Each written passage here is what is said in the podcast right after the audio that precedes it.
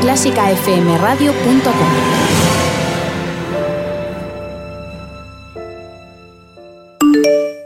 Enhorabuena a Mario Mora y Ana Laura Iglesias por el programa 100 y por la gran calidad del trabajo que están desarrollando al frente del ático.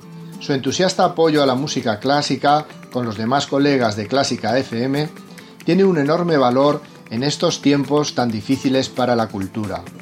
Cultivando la sensibilidad conseguiremos hacer un mundo más justo y más bello. Un abrazo muy grande desde el Real Conservatorio Superior de Música de Madrid, de su amigo Víctor Pliego de Andrés.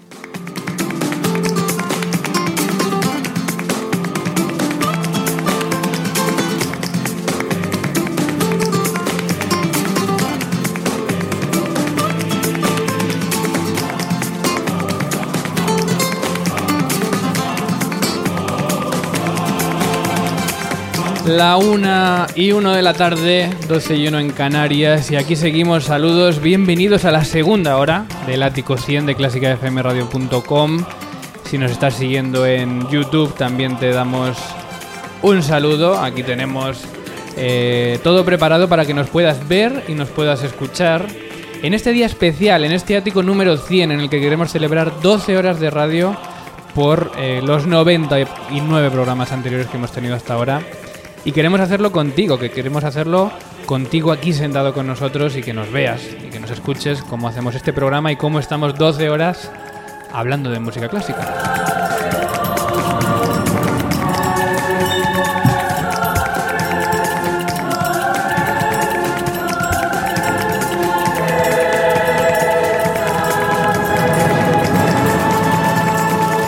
Y bueno, nos vas a permitir también que al comienzo de cada una de estas horas te digamos que necesitamos tu ayuda, que necesitamos eh, que nos apoyes en una pequeña campaña que acabamos de lanzar hoy, en este ático número 100, y que es una campaña de mecenas eh, que va a permitir que este proyecto siga pues a partir de septiembre, a partir de octubre, cuando, cuando acabe esta temporada, porque si no es difícil. Somos muchas personas, mucha gente trabajando, y si queremos que esta radio siga siendo de calidad y siga teniendo todos los contenidos, Necesitamos esa pequeña ayuda. En la web de clásicafmradio.com lo vas a encontrar fácil.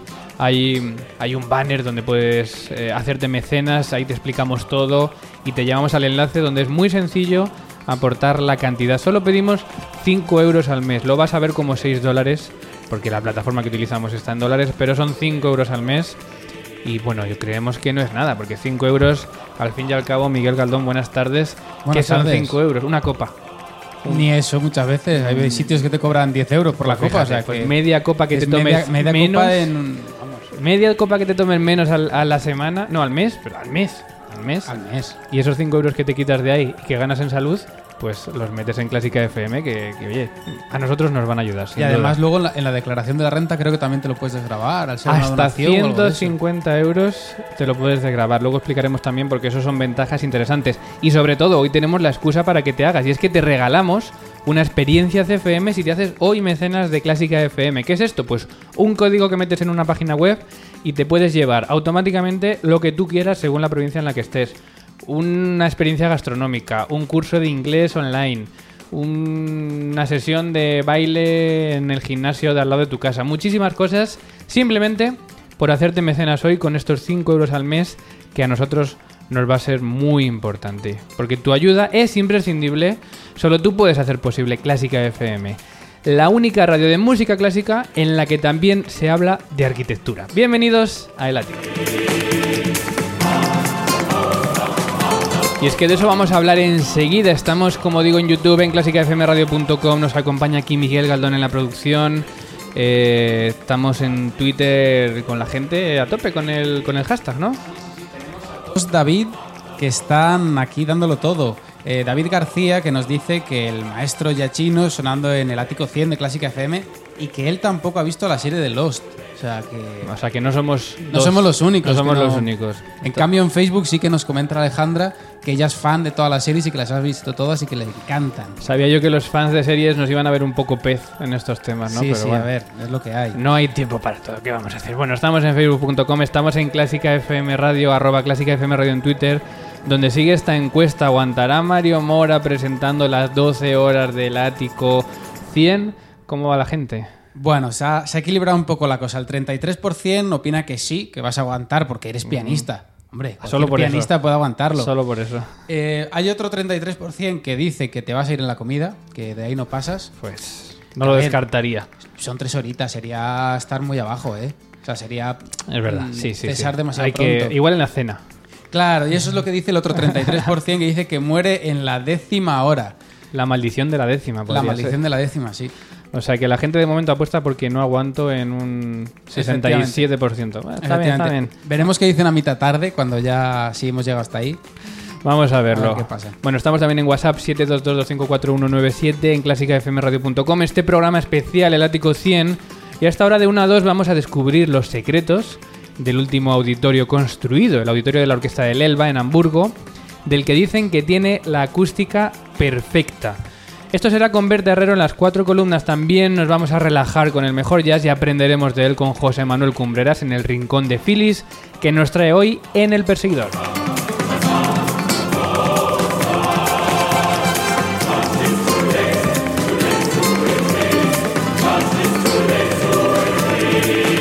Pero antes vamos a seguir con Opus 100. Hemos tenido ya Bach, hemos tenido a Scarlatti, pasamos al clasicismo, nos vamos con Mozart. Pero nos pasa lo mismo, Mozart no tiene Opus 100. ¿A qué catálogo nos vamos? Nos vamos al catálogo Kegel, un catálogo SKV conocido que fue creado por Ludwig von Kegel en 1862 y que este sí permanece desde este siglo XIX. Eh, y cada una de estas obras de Mozart pues está designada con un número precedido de esta abreviatura K o KV. ¿Cuál es el KV100 de Mozart? Pues es esta serenata en re que vamos a escuchar, eh, esta serenata número 1 KV100, que vamos a escuchar por la Tafel Music Baroque Orchestra en la dirección de Bruno Weil.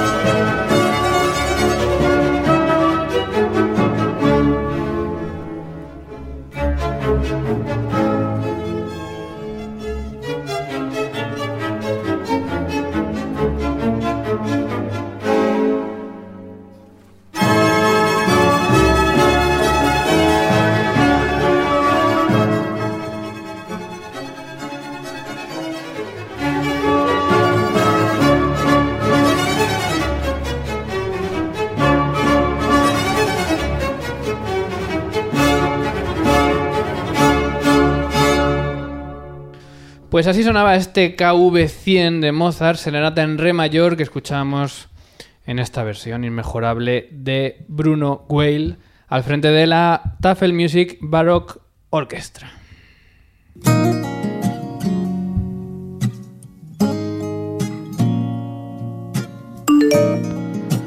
Hola a todos, soy Alejandro Puerta Canta la Piedra, director de orquesta, y quería felicitar a Clásica FM y en especial al programa El Ático por la fantástica labor que hacen difundiendo la música clásica de manera cercana, como realmente es. Y la verdad que desde, desde el punto de vista de un joven es lo que necesitamos. Además fue un placer poder haberme pasado por allí para la entrevista del Ático 90 con la que disfruté muchísimo y espero poder seguir escuchándolo por mucho tiempo. Un abrazo y muchas felicidades.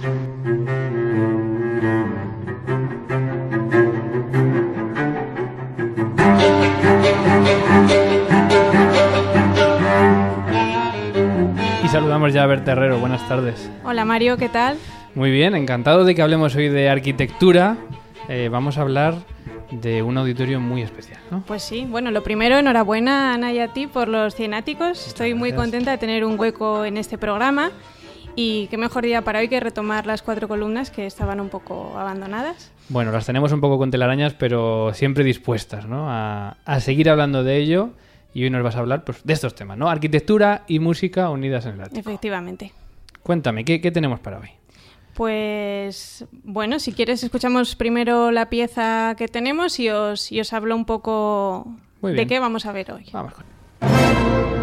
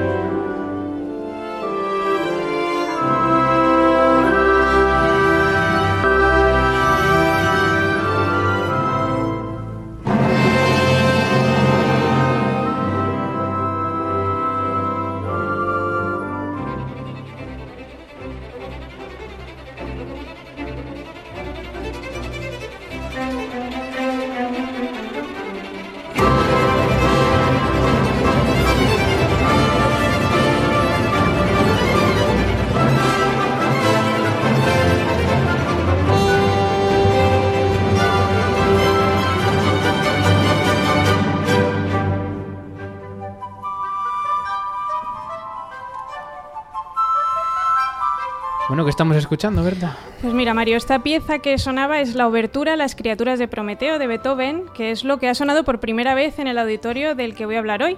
Han escogido Beethoven, como no podía ser de otra manera en Alemania, para esta sala inaugurada hace menos de un mes, el día 11 de enero de este año. Seguro que sabes a cuál me refiero, Mario, ha dado mucho que hablar. Pues sí, lo sé, porque además me salió en Facebook que estaban retransmitiendo el concierto en directo ¿Lo de viste? inaugural y me quedé un rato viéndolo y me llamó la atención, no sé si vas a hablar de ello luego o no, que incluso enfocaban cámaras desde fuera porque también jugaban un poco con, con el edificio desde fuera, ¿no? Esta, arquitectura impresionante que ese día iluminaron de colores y de todo y la verdad es que fue una retransmisión impresionante. Pues vamos, vamos a hablar hoy de la Filarmónica de Elba, como es. seguro que todos también habéis adivinado, también conocida como Elfi, construida en Hamburgo con un retraso de 7 años sobre lo planeado y un sobrecoste 10 veces mayor de lo previsto, casi 800 millones de euros ha costado. Con estas cifras seguro que os hacéis una idea del enfado que ha generado el proyecto, del que ya se ha convertido en uno de los edificios más icónicos de Alemania. Pues desde luego, además es que estas cifras salían en muchas portadas de los periódicos, ¿no? Y, y es un sobrecoste, hombre, quizá un poco excesivo. Demasiado, demasiado excesivo. Bueno, ¿qué contiene este edificio? Cuéntanos. Pues mira, eh, desde noviembre del año pasado se han ido inaugurando todos los espacios que forman este edificio uno a uno. Está situado sobre un antiguo almacén de ladrillo rojo a orillas del río Elba, del que, deci- del que recibe su nombre. Eh, en total hay un hotel, 45 apartamentos de lujo, una plaza pública situada a 37 metros con vistas a la ciudad, a la que puede acceder todo el mundo, tres salas de conciertos y un aparcamiento. Lo último en inaugurarse ha sido lo que más expectación ha generado y de lo que vamos a hablar hoy, la gran sala que acoge conciertos O sinfónicos. sea, me estás diciendo que el edificio también tiene un hotel dentro. El edificio tiene un hotel, tiene apartamentos, eso es O otra sea novedad también. en- Lo tienen fácil para alojar a los músicos en este caso. Sí, Seguramente no y a ver tienen... si con eso también pagan el dinero que ha costado todas las obras. Seguramente. Bueno, eh, cuéntame un poco más sobre el edificio. Eh, si te parece, pasamos a la sala sinfónica, ¿no? Ujú. Pues mira, hablamos primero del edificio en sí y luego hablamos de la sala, si te parece bien. El edificio está construido en la zona del puerto. Es obra de los arquitectos suizos Herzog y de Meuron, un prestigioso estudio de arquitectos suizos que para los que conozcáis Madrid son los mismos que hicieron el edificio del CaixaForum. Ajá. Muy parecido en cuanto a concepto y forma a este edificio de la Filarmónica de Elba, si os fijáis. Aprovechan un antiguo edificio y sobre él construyen una superficie nueva. En este caso en concreto consiste en un nuevo volumen de vidrio que parece flotar sobre el aire, que se coloca sobre una construcción de planta triangular levantada en el año 1963. Fue un antiguo depósito de café y cacao, del cual respetan totalmente la fachada existente. O sea que esta cosa flotante que han hecho con el CaixaForum también lo hacen aquí, ¿no? Con esa Efectivamente. sensación. Ento- en realidad, en todos los edificios que han participado se parece bastante lo que han hecho. Bueno, hay muchos elementos que hacen a la situ- a- alusión a la situación del edificio. Eh, Lo más llamativo del nuevo edificio es su cubierta ondulada, que se asemeja al oleaje de un río y también a las ondas sonoras, haciendo así referencia a la ubicación del edificio que está en el puerto y también a su nuevo uso como sala de conciertos. El volumen de vidrio tiene mayor masa que el antiguo almacén sobre el que se levanta, duplicando su altura y llegando a alcanzar una altura total de 110 metros. Este gran volumen es imprescindible, ya que su objetivo es contener la gran sala filarmónica, corazón del edificio, por lo que para cubrir este volumen con vidrio es un recurso muy bueno. Primero porque refleja el cielo y el agua sobre el vidrio y esto le quita peso visual al gran volumen por lo que se camufla durante el día. Y también el efecto que genera la luz interior a través de sus cristales durante la noche permite reconocer el impresionante edificio a distancia, simulando así un faro que guía la navegación de los barcos. Fíjate, curiosidades. Además, bueno, en los proyectos de Herzog y de Meuron, de estos arquitectos, siempre hay un toque artístico. En este caso se expresa en la serigrafía que hay en las ventanas, que es distinta en todas, al igual que ocurre con otras de sus obras, como por ejemplo en los distintos motivos que hay en las celosías del CaixaForum, que son todas diferentes. También hay una serie de aberturas que se despegan de la fachada, generando ventilaciones al edificio o formando incluso balcones, haciendo alusión así con estas formas a las chimeneas de los barcos que navegan por encima. Esto era Brahms, se supone, ¿no? Ay, no suena. Pues sí, bueno, íbamos a escuchar ahora a Brahms, el cuarto movimiento de la segunda sinfonía. Un Brahms muy, muy renovado. Y bueno, pues íbamos a escuchar a Ahora intentamos recuperarlo. Bueno, lo íbamos a escuchar porque en el concierto inaugural también, también sonó Brahms. Como no podía ser de otra forma, eh, sonó, aparte de Brahms, Mendelssohn, eh, que son pues bueno los dos hijos musicales de Hamburgo. Y, y bueno, pues es- era la obertura de Ruy Blas, que la obertura de Ruy Blas de Mendelssohn sonó y este era el cuarto movimiento de la segunda sinfonía de Brahms, que era lo que sonó también en la, en la sala en la inauguración. Bueno, vamos a intentar recuperar este programa que nos está dando problemas. Mientras tanto, vamos a seguir hablando y vamos a seguir conociendo un poco esta gran sala que tanto ha dado que hablar. Pues mira, os voy a hablar ahora de la cáscara de nuez, que es así como llaman a la sala sinfónica, por estar aislada del resto del edificio, para que el ruido del puerto y del edificio no pueda entrar.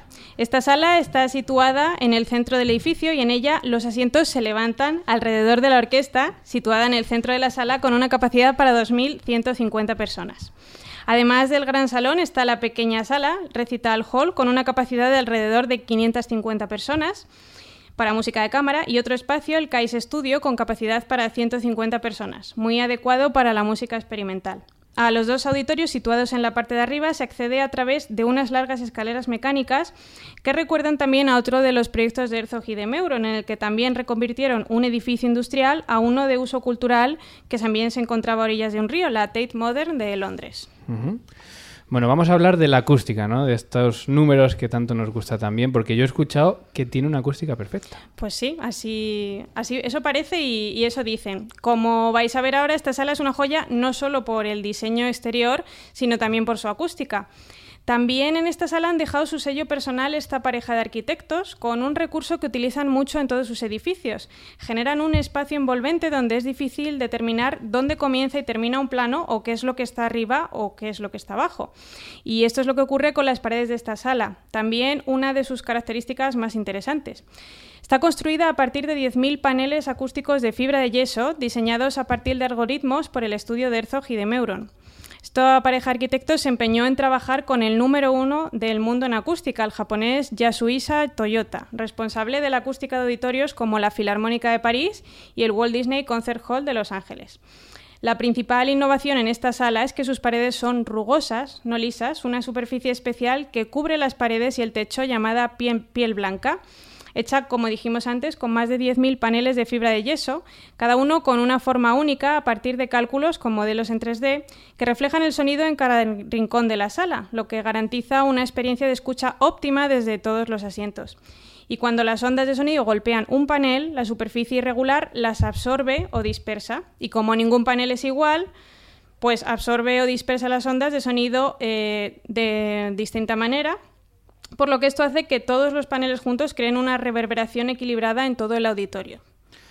Muy bien, eh, vamos a tener que seguir sin audios, estamos reiniciando los, sistemas, así que si te parece, pues vamos a seguir hablando de esta sala y a ver si ahora antes de que acabe la, bueno, esta sección, este, esta información tan interesante de, del auditorio de, del Elba, ¿no? Eh, bueno, a ver si podemos recuperar algún audio para para seguir hablando de ellos. Y vamos a haber escuchado ahora eh, a Jaruski, ¿no? Precisamente en este estreno de... Efectivamente, era el audio de... Bueno, lo podéis encontrar en YouTube por si lo queréis buscar. Era el audio de, de Philip Jaruski eh, que cantó desde el tercer piso de, de este auditorio. Y bueno, contaros que el ingeniero japonés del que os estaba hablando antes, que cogieron para hacer la acústica de esta sala, para probar la acústica construyó un modelo a una escala 1.10 de la sala, simulando a la audiencia con 2.000 muñecos de fieltro y docenas de micrófonos sensibles colocados para grabar el sonido, y pasó así semanas analizando los datos para dejar la sala pues perfecta, con la acústica perfecta, que es como ha quedado. Además, en el centro de la sala se encuentra un reflector suspendido del techo abovedado que distribuye el sonido de la orquesta por igual en toda la sala. Además, como dije antes, acústicamente es una sala que está aislada del resto de la estructura, por lo que en el interior no se escucha nada que venga de fuera. O sea que va a ser verdad que la acústica perfecta existe y, aquí, la han aquí la han encontrado, ¿no? sí, sí, efectivamente. Y bueno, ya contaros para terminar, si queréis, que lo último que sonó fue el último movimiento de la novena sinfonía de Beethoven, que cerraba un concierto de más de cuatro horas y media de duración. Yo creo que ahí también han, batido un nuevo récord. Bueno, nosotros vamos a estar 12, ¿eh? Bueno, no es nada, es verdad, comparado con eso no es nada. Y bueno, fue un estreno que además fue por todo lo alto y han dejado las entradas agotadas para toda esta temporada. O sea que ha ido bien. José Manuel Cumbreras se ha unido a, esta mesa. José, buenas tardes. Hola, ¿qué tal? ¿Cómo estás? Porque vamos a hablar de jazz, pero es que ha pasado una cosa, que es lo que tiene el directo, ¿no? Estamos reiniciando los equipos, no tenemos música y, como tal, pues vamos a hablar un poco hasta que... si no la cantamos. no, pero quería, quería hablar contigo porque sé que... Porque me he eh, cargado muchos ordenadores. No, bueno, aparte de eso, tú ves cómo está esto, ¿no? he de decir, he de decir que esto, esto que acaba de ocurrir eh, ocurre mucho siempre que vengo a grabar. Es verdad, siempre que viene Berta pasa algo con, con, los sistemas, pero bueno... Luego Ana lo puede corroborar. Eh, lo que pasa es que estamos mucha gente y mientras esto se va recuperando, cuéntame José, porque yo sé que tú de arquitectura, eh, igual que de muchas cosas, también manejas. ¿Tú habías oído hablar de este auditorio del Elba? Eh, si me enseñas una foto, seguro que sí, porque los proyectos de los que ha estado hablando Berta me suenan todos. La verdad es que es un proyecto bastante nuevo, ¿no? Y es un, es un proyecto que dicen que ha encontrado la, acústica perfecta. La noticia es que el sobrecoste ha sido de em, casi 700 millones de euros con lo que estaba previsto. Bueno, 10 veces mayor a lo que estaba previsto. Pero la obra... Lo de siempre con estas grandes obras, 7 años de retraso. Pero sigue adelante la obra. Ya está. Se acaba de inaugurar. El mes pasado se inauguró esta sala y José acaba de hacer gala de su conocimiento arquitectónico. No, estoy preguntando porque normalmente cuando hay, cuando hay un proyecto así, yo que sé, le pasa a Calatrava, por ejemplo, le pasó y le está pasando con la construcción de, del intercambiador que quieren hacer allí en, en Manhattan, luego en Manhattan que en cuanto empieza a haber eh, problemas presupuestarios empieza a recortar en, en materiales, empieza a recortar Bueno, en- este, en este no ha sido de Calatrava, ha sido de Herzog y de Meuron, como los del CaixaForum de Madrid, la Tate Modern, que se parecen mucho. En realidad, si, si te fijas. Pero no han tenido que recortar ningún elemento. No, han ido ahí a todo trapo, Bien, bien, se han bien. gastado todo el dinero. Y bueno, es un edificio que es lo que decíamos antes, que contiene, aparte del auditorio, pues tiene 45 apartamentos, tiene una plaza pública, no solamente es auditorio, vaya. Entonces han aprovechado ahí para hacer muchísimas más cosas. Eso también es una novedad, ¿no? En, en este tipo de edificios. Bueno, pues la radio, como decíamos al principio de esta hora, en la que también se habla de arquitectura y de música clásica. Y bueno, estamos intentando resucitar un poco el sistema, volver a con la música. Siento muchísimo, Berta, que no hayamos podido escuchar los audios que traías No preparados. pasa nada, pero bueno, os hemos dicho y el concierto, como hemos dicho, también se encuentra en YouTube por si la gente lo quiere escuchar. Y lo hemos puesto en las redes sociales también. Lo hemos puesto en las redes con un vídeo 360 grados, ¿eh? O sea, te van Bueno, con la perfecto. tecnología a tope. O sea, que el sobrecoste ha ido también por la tecnología, me parece a mí. ¿no? Claro, han utilizado tecnología puntera, entonces eso se nota. Pues nada, que no tenemos música de momento. Vamos a intentar, Miguel, si no, hacer un repaso rápido de cómo están yendo las redes sociales. Recordamos, si quieres, Facebook, Twitter, donde estamos. Y por cierto, están empezando ya a llegar, ahora te despido, Berta, eh, los primeros mecenas. Ya creo que tenemos tres mecenas que se están Toma haciendo hoy eh, mecenas de este proyecto. Como decimos, necesitamos que nos ayudes, necesitamos, eh, bueno, pues que si puedes participes con estos 5 euros al mes para que Clásica FM sea posible también, pues a partir de después de que acabe esta temporada, que será después de verano. Eh, cuéntame, redes sociales, ¿cómo va la cosa? Efectivamente, pues nos pueden seguir en, en Clásica FM Radio, en Twitter, también en Facebook. Y nada, estamos hablando de. Nos contaba David García eh, lo que decías del sobrecoste, que, que iba a costar 7 millones y acabó costando 77 millones de euros. Dice que si no tiene la acústica perfecta, pues que, que ya está bien, ¿no? Pero vamos, que tiene muchas ganas de ir, de verlo por dentro y de, de disfrutar de la música allí también. Bueno, y David Muñoz te, está, te está dando ánimos, porque dice que eres un pianista que, bueno, que tienes que estar acostumbrado a bajar las teclas durante mucho tiempo. Así que estás seguro de que vas a llegar a. hemos al hecho una encuesta, no sé si la podemos recuperar por ahí. Sí, Eh, la, la recuperamos rápido, no te preocupes. que decía que si crees que Mario Mora va a aguantar las 12 horas de programa y de momento la gente va diciendo que no. O sea que... Hombre, si Eso Arcano, es que no le conocen, ¿eh? si Arcano pudo estar 24 horas sin que le diera un derrame cerebral, es muy probable que Mario aguante 12 horas. De momento se mantienen las cifras de, de antes. Un 33% cree que sí lo va a conseguir porque es pianista y los pianistas lo pueden hacer siempre. Mientras que un 66% dice que no. Un 33% dice que se piran la comida y otros tantos dicen que mueren la décima hora. Gana Será la- con, un, gana con un 34%, muere en la décima. Sí, será ese el, el- el- el fallo estadístico este, ¿no? Bueno, vamos a despedirnos con Jaruski, esta música que nos habías traído. Estamos recuperando a medias el sistema, no del todo. Y nos quedamos con esta música. Berta Herrero, muchísimas gracias por esta información. Bueno, gracias a ti, Mario. y nos vemos pronto. Eso es.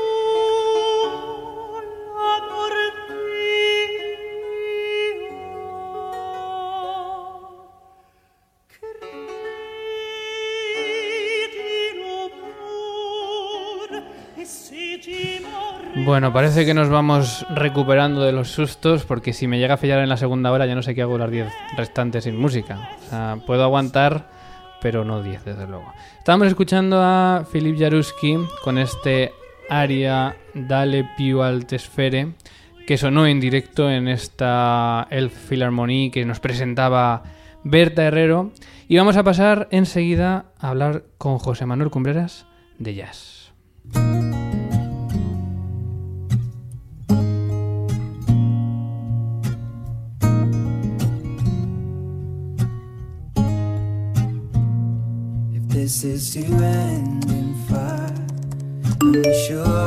Hola, soy Alejandro Román, compositor, y quiero especialmente felicitar al programa El Ático por su número 100, muy especialmente a Mario, el director del programa, y a todo su equipo por este programa de música que todos seguimos eh, fielmente pues todas las semanas eh, desde los lugares eh, habituales y bueno pues decir que el programa nos encanta y a seguir muchos años con este fantástico programa de radio.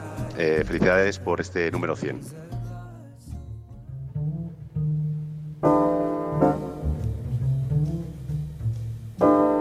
El perseguidor. Con José Manuel Cumbreras. Al que ya hemos saludado, pero vuelvo a saludar, José Manuel Cumbreras. Buenos, buenos medios días. Buenas tardes Buenas ya, ¿no? tardes. En horario Corrígeme. europeo esto ya es... Corrígeme. ¿Qué hora tenemos? La una y 40. Venga, solo te quedan... En directo. 10 horas y Sí, 20 ah, minutos. Poquito, poquito. Bueno, te hemos comido un poco de tiempo porque estábamos eh, con estos problemas, pero parece que todo está recuperado y Ujú. parece que eh, se ha pasado el susto porque si no, como digo, ya no sé qué íbamos a hacer. Vamos a hablar de jazz. Yo tengo aquí la hoja vacía y eres tú el que nos vas a decir qué vamos a escuchar, por qué lo vamos a escuchar y vamos haciendo comentarios, nos relajamos con esta música que tanto nos gusta o bailamos con ella, según lo que nos hayas traído. Tú mandas. Bueno, pues eh, en estos 100 programas del ático ha dado tiempo a muchísima programación por parte de todos los compañeros. Hemos tenido desde, desde música a las letras de María del Ser y bueno, yo siempre intento estirar un poco la programación hacia, hacia el presente musical. Y bueno, me voy a quedar, voy a traer, eh, vamos a escuchar en primer lugar una, una música con la que me he quedado este año. Este año creo que ocupa el, el top 1 de 2016.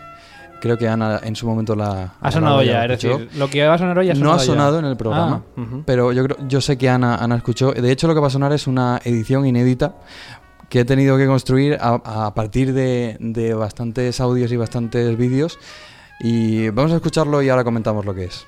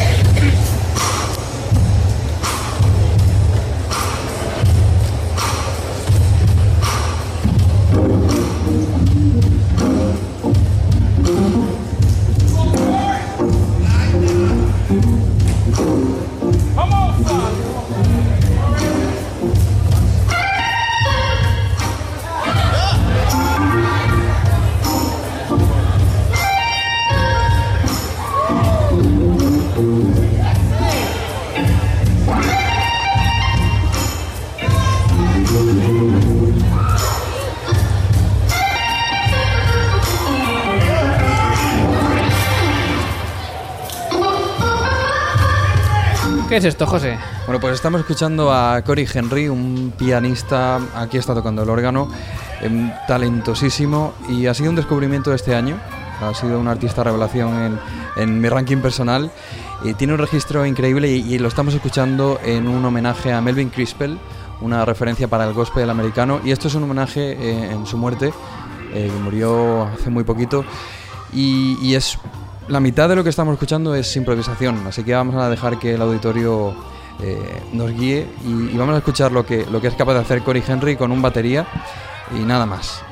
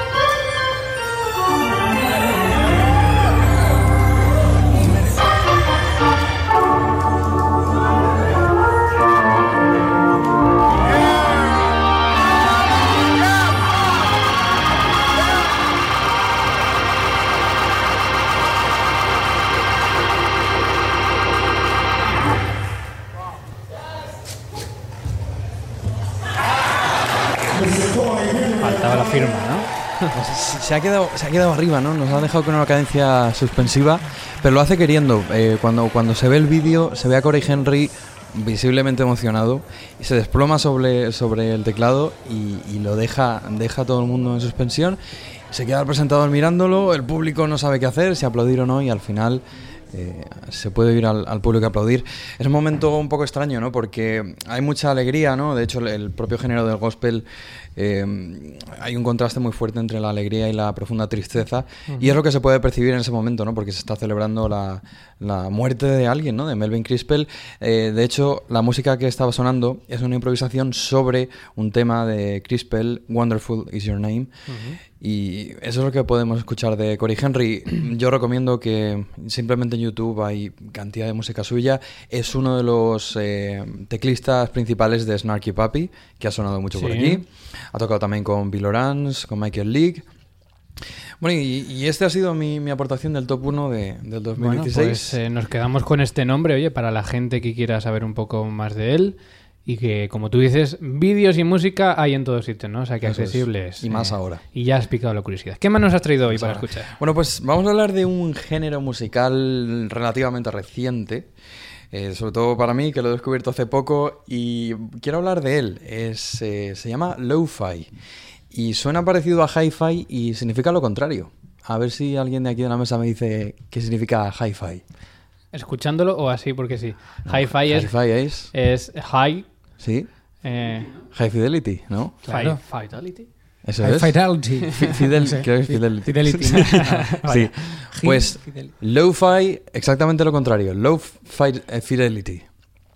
Y es un género musical que, que por primera vez eh, es, aparte del rock and roll que también describe básicamente lo que quiere decir, el lo-fi eh, hace referencia a un género en el que los medios de grabación que se utilizan son de baja calidad. Es decir, todo lo contrario, un buen altavoz, micrófono de mala calidad, en- estamos hablando de un género que nace a principios del siglo XX, pero sobre todo a partir de 1980, es cuando se desarrolla y se relaciona con la escena punk, pero eh, busca también la, la- la- lo imperfecto a través de utilizar medios de reproducción que con el tiempo se desgastan, o sea, cintas magnetofónicas, por ejemplo, micrófonos de mala calidad, o grabar y regrabar sobre la misma pista con 8-track, o sea, con, con aparatos multipistas. Y aunque al principio se ve, eh, se ve la necesidad, son autores que no tienen, que no tienen mucho presupuesto y utilizan medios eh, limitados, ha llegado a convertirse en un género propio en el que se sacan, eh, se sacan fortalezas de las debilidades. Es decir, tengo multipistas, pues utilizo multipistas, ¿no? Pero no me limito, es decir, la música que hace, eh, lo que vamos a escuchar ahora, no está limitada, sino que utiliza, aprovecha las, las limitaciones. ¿A través de qué? Pues, por ejemplo, de los timbres. Ese timbre de escuchar una grabación antigua con ese crepitar y pues esto es lo que lo que vamos a escuchar Jing Sang, que es el autor que vamos a escuchar ahora.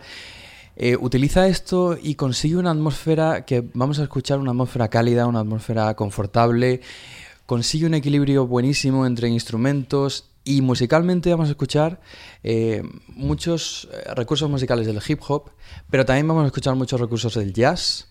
Vamos a escuchar smooth jazz, bebop incluso en algunos temas. Así que mm, introduciendo este, este género vamos a empezar a escuchar un tema muy corto, dura 40 segundos apenas.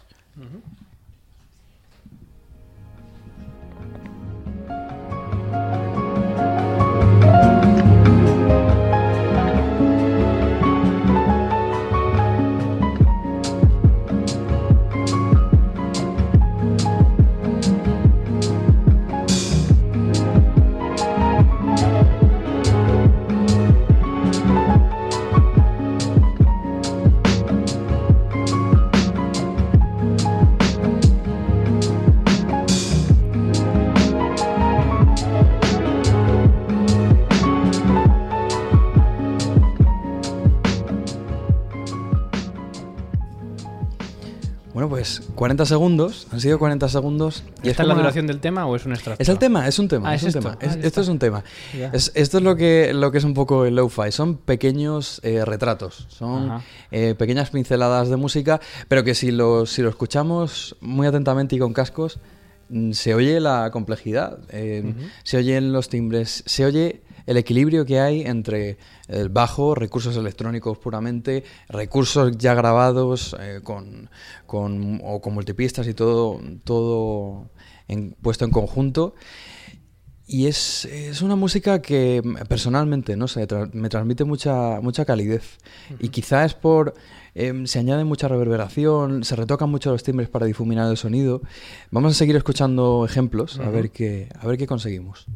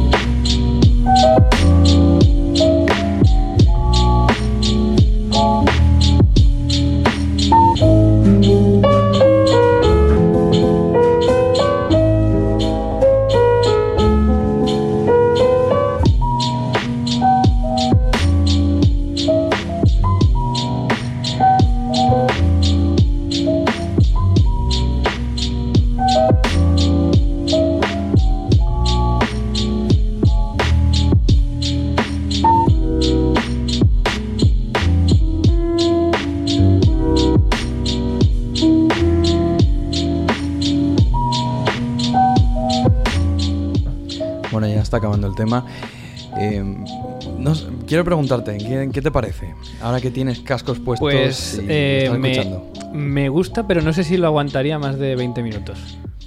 No lo sé. Bueno, Es, es el minimalismo del jazz un poco, ¿no? ¿O qué? Tiene, en tiene trozos recursos, pequeños. tiene recursos, eh, como he dicho antes, hay mucho hip hop ahí. Es una especie de reconciliación del hip hop con, con las líneas melódicas, eh, de nuevo. Pero también se escucha house, por ejemplo. Mucho house. House. Sí, se escucha sé, Yo house. si un fan del house te diría que esto es house. Em, ahí hay mucho house. Pero claro, son pequeñas Es lo que me gusta de esta música, que, que cada tema compila diferentes estilos. Y no es, no es, no, no encuentras estructuras. En rítmicas sí, se, se conoce todo, pero. Pero eh, me resulta interesante por eso, porque consigue una atmósfera muy, muy agradable. que, es, que consigue más efecto todavía cuando se escucha con, con auriculares o, o con cascos. Bueno, muy interesante, un estilo que yo no conocía, así que me, me alegro de conocer hoy. ¿Tienes algo más de este estilo? Venga, vamos con Affection. Hemos escuchado, la primera fue Evening, tarde. Eh, la siguiente, esta última ha sido First Love. Y vamos a escuchar ahora Affection.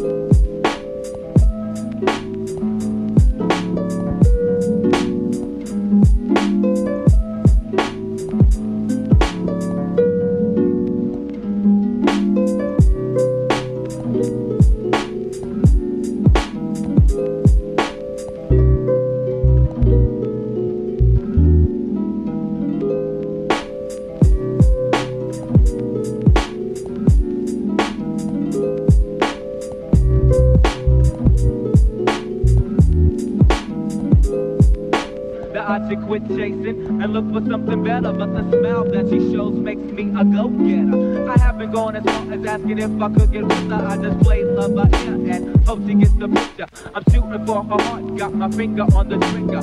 She can be my broad, and I can be her nigga, but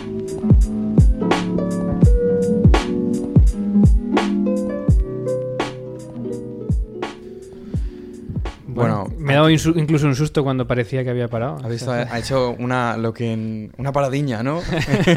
Hace una paradiña musical. Algo así, ¿no? Es- esto, por ejemplo, es una característica propia de- del dance o, de- o del house. Dejar eh, pulsos en, en silencio y incitar, a- incitar ¿no? al, al cerebro. Aquí me falta un pulso, ¿no? Y continuar con, con el siguiente. Creo, y que me perdonen los fans del, del rap y del hip hop, creo que el que ha sonado era Lil Wayne. Pero no me hagan mucho caso. Yo, yo a mí me da igual el nombre que digas porque no Pero, conozco ninguno. ¿Has visto pero- un tema en el que aparece un arpa, canta, se rapea, Sí. Lil Wayne rapea, hay elementos melódicos? Es una, eh, por eso me gusta, hay una conciliación de muchísimos elementos. Es como si el- el- se volviera a recuperar la línea melódica en el hip hop, se volvieran a retomar elementos del jazz, no se le dijera no a nada. Realmente. Bueno, pues un estilo se llama eh, Lo-Fi. Lo-fi. ¿Ese es el nombre del estilo o es el que El- nombre de- es no, es el nombre del género, es- realmente. Lo que pasa es que es una... para mí ya, y tal y como está esta música a esta altura, es eh, una pobre excusa decir lo-fi, porque desde los años 80 hasta ahora, ahora ya se utilizan estos medios para grabar, pero por más por un... no por necesidad, sino por un criterio eh, estético. Bueno, ¿y con qué nos despedimos? Pues vamos a seguir con Jin Sang, eh, pero esta vez nos despedimos, nos despedimos con Summer Days. Y, y bueno, he traído esta música porque mi idea es la de siempre, ¿no? Que hay una línea continua en la música, no, hay, no debería haber barreras nada más que para estudiar la música, pero a la hora de escuchar la música eh, es una línea continua, todo se retroalimenta y deberíamos mirarlo así. Y yo creo que Clásica FM en estos 100 programas es lo que he intentado desde el principio, eh, atraer al, al oyente que no, que no está muy familiarizado con este género y darle a entender que, que bueno, que esto es, esto es como todo. Eh, todos somos parientes de todos, pues la música, con la música pasa igual. José, que me alegro mucho de que estés aquí. Muchas gracias. Igualmente, Mario.